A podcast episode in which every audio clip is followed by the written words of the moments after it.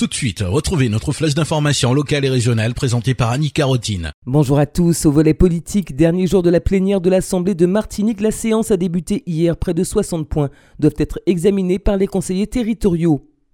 Politique encore, les députés et sénateurs EPMN fustigent la suppression du dispositif d'abattement d'impôt sur le revenu, estimé à 400 millions d'euros qui permettait de financer des projets structurants.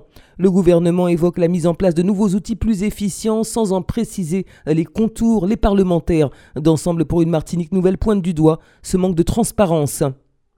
La collectivité territoriale de Martinique a récemment présenté son nouveau dispositif d'aide aux chefs d'entreprise et porteurs de projets.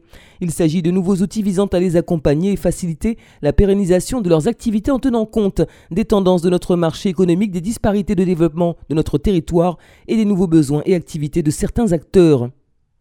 Dévier les algues brunes vers un site de ramassage accessible, c'est l'objectif du barrage anti-sardias qui a été réinstallé ce matin à la pointe à Saint-Aurobert. Le dispositif avait dû être enlevé à l'approche de la tempête Beryl. Ce barrage développé par la société Risque a été intégralement financé par l'État à hauteur de 54 000 euros.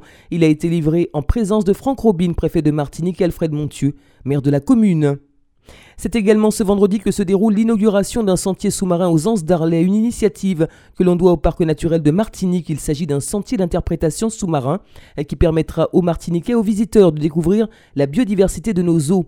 Ce parcours vise en outre à informer et sensibiliser les randonneurs nautiques aux écosystèmes marins qui font partie intégrante du patrimoine naturel de notre île. La ville du Lorrain propose un marché agricole du producteur au consommateur sur la place de la mairie jusqu'à 14h. Vous trouverez des produits bio, des fruits et légumes, farine de manioc, plants et boutures, viande et poissons notamment. Bananes, Christophine, pastèques et mangues seront mises à l'honneur à l'occasion de ce marché agricole.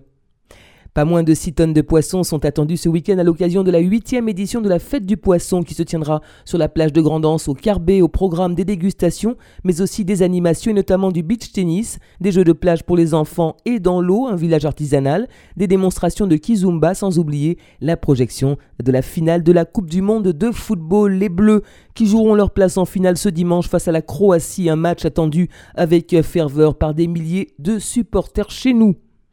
C'est la fin de cette édition. Merci de l'avoir suivi. Excellent après-midi et très bon week-end à toutes et à tous à l'écoute de Radio Sud-Est.